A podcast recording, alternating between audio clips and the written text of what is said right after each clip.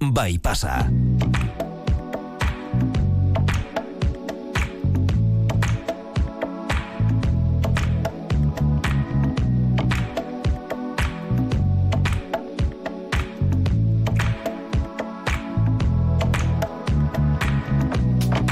Aloina beraz, arratxaldeon. Arratxaldeon, nola, Bueno, ja. Zu gaztegia zara, ez dizut galdetuko zertan zaren lehenengoa, ez? Nahi duzuna? e, badaukazu erantzunik? Ez, ez. Inigo kamik, arratxaldeon. Kaixo, arratsaldeon. Zu gogoratzen alduzu zein izan zen zure lehenengo aldia arkitektura proiektu bat egiten? Buf, eh, eskolan edo... Zure bizitza. Nere bizitzan. Zure lehenengo aldia? Ba, ziurrenik txiki txikitan, ba, neukan olako egurrezko joko bat, eta horrekin, ba, hori, e, eraikinak egiten pasatzen dituen ordu pila etxean. Txikitatik pasabiltzan eraikinekin buruan? Bai, bai, bai. bai. Ai, guraso gaixoak.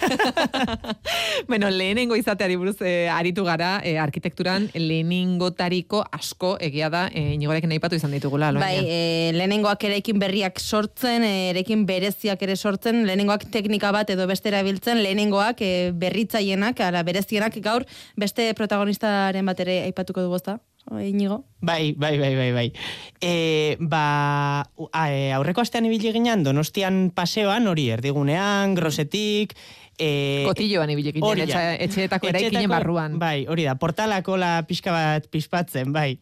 Eta oraingoan ba, oso gertu geldituko gea baita, e, egingo dugu bisita beste te, tokitara beste momentu batean, baina gaur hori donostin gelditzen gea, Frantziako pasealekuan, eta e, bila oso berezi batean, kuaro bilan, arkitektoen elkargo ofizialaren gipuzkoako egoitza den eraikina bisitatuko dugu. E, egia da ez dela edonolako eraikina, hau, e, Frantziar pasealekuan dagoen eraikin ikusgarri horitako bat da, baina zergatik aukeratu duzu adibide hau ba? Ba, aukeratu dut aurreko hastian, e, hori arkitektoen elkargoen egoitzan eraberritzearen lehiaketaren emaitzak atera zirelako, hor, horregatik ba, hori lehenengoaren izatearen zera, eta anarte arkitektura estudioak, e, beste arkitektura estudio bat eta Igor Lili arkitektura teknikoak osatutako taldearekin, ba, atera ziren irabazle, e, lehiaketaren bigarren fasean, ba, hori, hiru proposamenen artean atera ziren e, irabazle. Eta, Ba, proiektu hau oso, oso deigarria iruditu zait, ze niretzako bi ezaugarri interesgarri ditu. Alde batetik, e, lehiaketaren antolakuntzagatik, e, eredu gisa interesgarria iruditzen zaidalako, eta bestetik, e, ba, aurreko saioan hori, ondare ziren portalak eta ikusten egon ginen, eta e, ba, kasu hontan esku hartze hau baita, e, ba, lehiaketan bertan influentzia frantsestu nabarmena duen jauregi neoklasiko hau, ba, bertan planteatutako proposamenak ikusi eta estrategia oso ba, interesgarriak eta politak plantea, planteatzen dituztela irutze zaidalako. Hala ere, alako lehiaketak e, gehiago egiten dira, hau lehenengoa da, ala, ala ez ez dakit ohikoak diren alako lehiaketak? Ba, orokorrean em, gauza publikotan edo instituziotan bai izaten direla e, nahiko ohikoak. Egia da, nik esango nizueke ez gustatuko litzaidekena, baino e, hainbeste, ezta? Baino, osea, nik animatuko nituzki insti- instituzioak eta administrazio publikoak lehiaketa gehiago egitera eta kalitatezko lehiaketa gehiago egitera, ze gero emaitzak ba, bakarrik hitz egiten dute, hau da, e, nabarmen gelditzen da lehiaketa ondo planteatuta dagonean emaitza zein den eta ba, zen motatako eraikinak ateratzen diren eta bestela ba, ze motatako obrak ateratzen diren. Inigo, eta nola egiten dira lehiaketa horiek? Nola antolatzen dira? Nork parte hartu dezake? Edo zein estudio motak parte hartu dezake? Edo orain gogoratzen ari naiz, e, baskulinari zentareko eraikina zela eta anazaldu zen igula, e, batzuetan ezaguarri zehatz batzuek bete behar zirela, ez? Bai, asko aldatzen da, hori egia da, kasoz kaso, adi- adibidez, e, baskulinari zenterrarena e, ba, oso adibide deigarria zan justo kontrakoagatik, hor bilatu zuten e, arkitekto internazional famatuak eta hoiek bakarrik iaia e, partizipatu ahal izan zuten, baina hori, e, lehiaketen oinarriak ba, oso diferentiak izan daitezke eta mm, ez da erresa ba, hori, e, galderari erantzutea. Eta gehia da hori, administrazio publikoak edo obren sustatzaileak e, antolatzen dituztela eta oinarri batzuk argitaratzen dituzte. Hau da, e, ba, er- hori, e, zein estudio aurkeztu daiteken, ze kurrikulum eskatzen duten, e, horrelakotan. Eta egia da, ba, hori, gehienetan ez, e, horrek ere, ba, en fin, luzterako eman dezake, baina hori, askotan eskatzen diren kurrikulumak, ba, drakonianoak dira, hau da, oso zaila da, e, lehiaketa batzutara aurkestea. Baina, bueno, egia da hori, gainera oso normala dala, e, entzuten gaitun jendiak ez jakitea, ba, zer nolakoak diren arkitekturan intendian lehiaketak, eta askok pentsatuko dute, ba, zertarako iten dira lehiaketa hauek, no? Edo zertan, ba, ze, ze eskatzen da, ze egiten da. E, niretzako alde batetik oso oso sistema ona da, eskuartze publiko edo hiri edo herri maila batean eragina izango duen proiektu bat gauzatu behar denean, lehiaketa publiko baten bitartez egitea. Ze helburua hor da aurkezten diren hainbat proposamenen artetikan, ba egokiena edo onena hautatzea. E, bati zuzenean eman beharrean, e, montatzen deztu lehiaketa eta ba proposamen diferenten artean mm, hautatu dezakezu zein den honena eta claro aukera hori eukitzeak egiten dizu e, ikustea zein den proposamen egokiena ze ideia asko ikusten dituzu e, proiektu berdina ebasteko e, ba, e, aukera berdinak ikusten dituzu eta horregatik ba niretzako oso erraminta ona da e, erresoluzio hortan. E, inigo esango zenuke horrek ere bultzatzen duela nolabait aurkezten direnek ere aukerarik onena aurkeztea diot kompetentzia dagoenez, eurek ere, e, euren lana, mm, bueno, baxetasun gehiagorekin, edo e, euren bertsiorik onena aurkezten dute? Claro, azkenean da, e, badakizu lehiaketa dela, eta ba, zure lanik onena aurkeztu behar dezu, hau da, e, batek bakarrik irabazi dezake, orduan, bai dela, e, ba, estudioek egiten duten apustu bat, azkenean. Ze normalean gainera, e, gero komentatuko dugu nola antolatzen diren, baina askotan, aurkezten zera, eta irabazte ez baldin badezu, ez dezu ez zer eramaten. Orduan, egia da, kalitatea orokorrean oso altua izaten dela, ondo antolatuta dauden lehiaketetan meintzat. Eta proiektu aurkezteko, zer da entregatu behar duzuna, era, zer da proiektua bera, e, zer entregatu behar izaten da? Ba, sentzu hortan, e, lehiaketa diferente asko daude. Batzuetan badaude lehiaketak deitzen direnak, berez niretzako ez direnak, hau da, e, oferta ekonomikoa ba, besterik ez, e, e, ez da aurkeztu behar, hoietan egia esan, karo, horrez da arkitekturaren ez kalitatea, ez, ez e, proiektuaren ebazpena, ez ezer e, premiatzen, baizik eta ba, prakak gehien geisten dituen estudioari ematen zaio, noski? Osea, e, e, gauza ekonomikoki baloratzen baldin bada soilik, ba, orduan, e, merkeen egiten duenari emango zaio, ezta?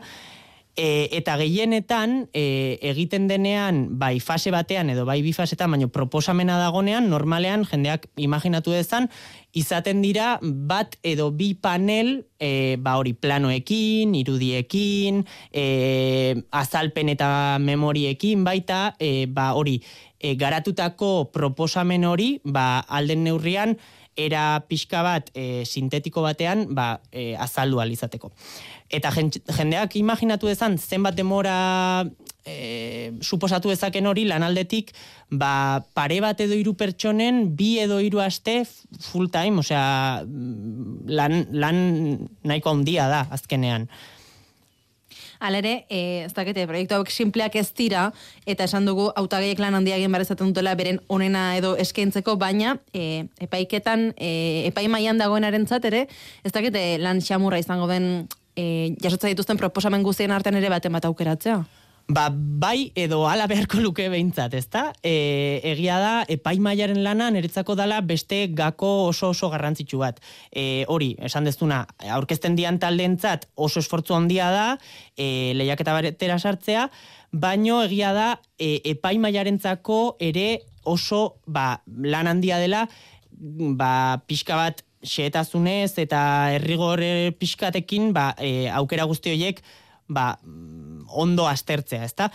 Askotan, e, nik guk esaten dugu, e, lehiaketa baten kalitatea e, epaile bezala, epaimaian dauden e, ba, prestigioaren arabera dago la maia, azkenean. E, oso epaimai ba, mm, kutrea baldin badago, hau da, ez badira ondo hautatzen, ez badira kriterio honez hautatzen, gero ere emaitzak ba alaterako dira baita.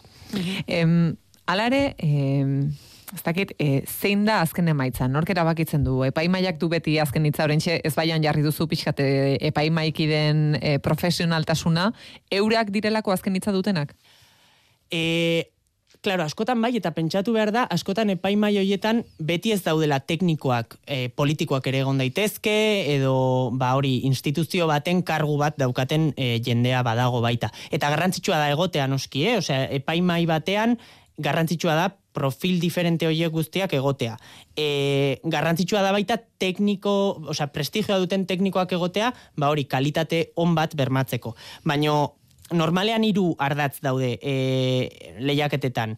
Epaimaiaren kriterio hori, hau da, puntuazio hori, beste aldetik askotan ematen ez dena eta e, ba hori administrazio publikoak gehiago egin beharko lukena e, partizipazio prozesuak, hau da, e, ba hori herritarrek edo e, mm, bozkatu alizatea naiz eta ez izan e, oso portzentaia handia puntuazio globalean, bai aukitze aukera, ba teknikoki igual oso gertu dauden bi proposamenen aldetik, ba e, gehien gustatzen zaiena edo gogokien iruditzen zaiena boskatzea, ezta? Hau da, ba herritarrei edo e, afektatuta egongo direnei hitza ere ematea. Eta azkenik askotan pisu gehiegi daukana proposamen ekonomikoa. Ze pentsatu behar dugu globaltasun batean arkitektoen e, arkitektoen honorarioak ez direla obra baten globaltasunean oso mm, kantitate handia. Eta askotan, baja ekonomikoak pisu handia du lehiaketan eta hartzen da kalitate asko ze basuagoko proposamen bat, besterik gabe, ba, oferta ekonomikoan pixka bat gehiago jeitsi dutelako. Eta orduan, ba, hori garrantzitsua izango litzake aldatzea, ezta? E, hasieran esan dugu, eta ez du gaztuko, ari garela Frantziako pasalekuko arkitektoen elkargo ofizialaren gipuzkako egoitzaren e, lehiaketa ari buruz. Esan duzu, lehiaketa hau eredugarria eruditzen zaizula, baina e, betetzen ditu orain aipatu dituzun e, baldintza horiek guztiak? Ba, orokorrean bai. E, egia da prozesuan ere gondirela gora berak, baino orokorrean komentatzen genitun ezaugarri guztiak, bai betetzen ditula.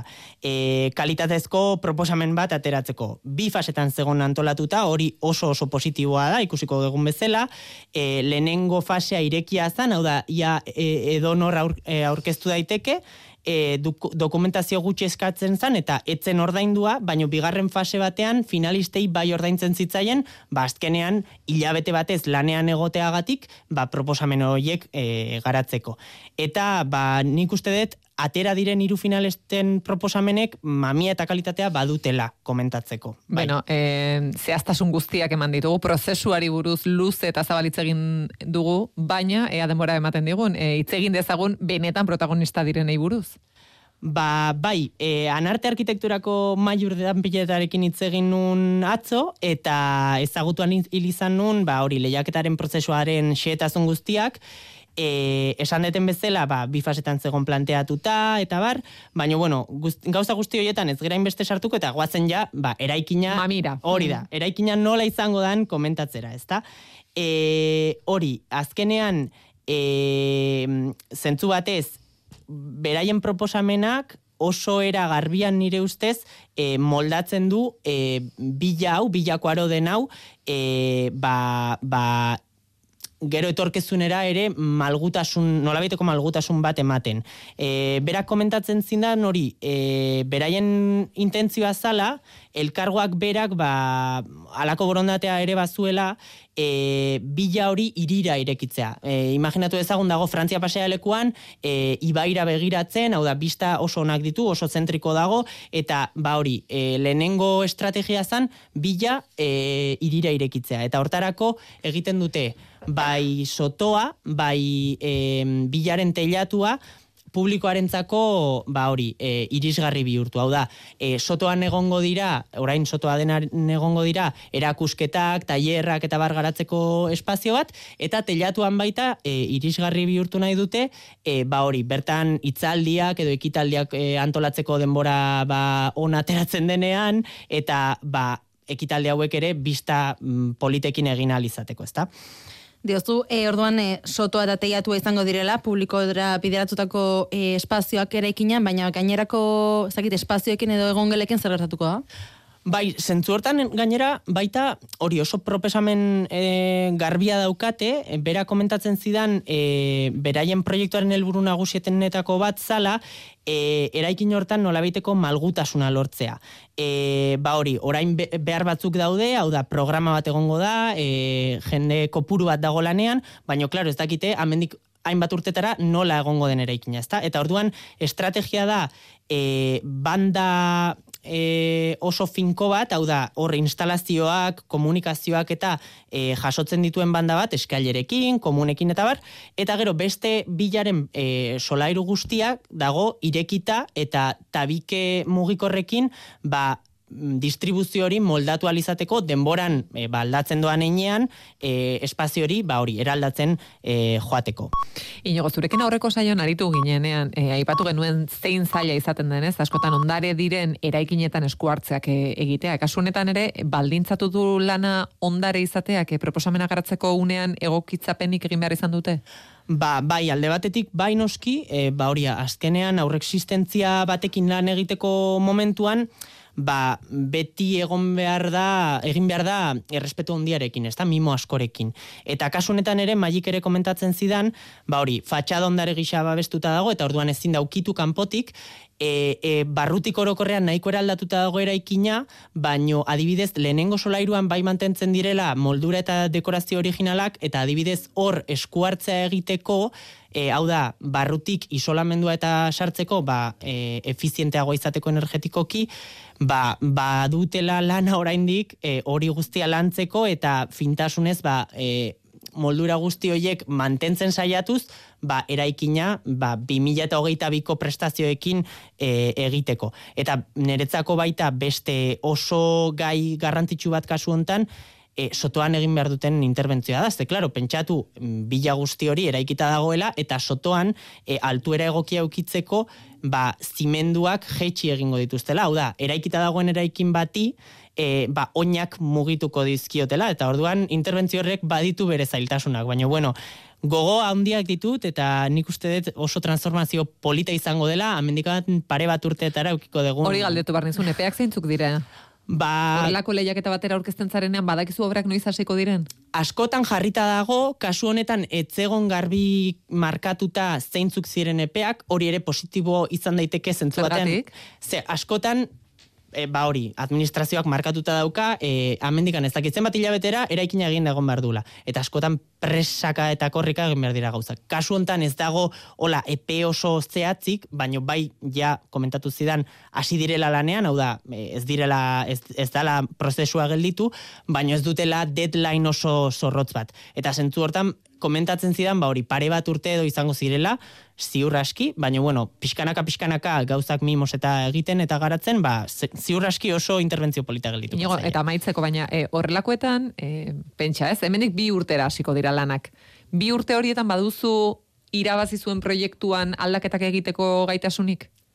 Noski, bai, bai, azkenean... Zer batzuetan ez pentsatu ezakezu, ba, horrela irabazi zuen eta horrela eraman behar da aurrera. Claro, ez, orain hasten da, berez, prozesua ja, e, ba, bertan instituzioan dagon e, jendearekin, proiektu hori garatzen, xetasun guztiak bastertzen, e, begiratzen baita igual proiektuan zerbait erabatera zegoen planteatuta, baina gero ikusten da ba, behar konkretu bategatik beste erabatera izan behar duela. Hau da, hemendik e, urte batera edo proiektuak ziur aski ba, mm, aldaketak izango ditu.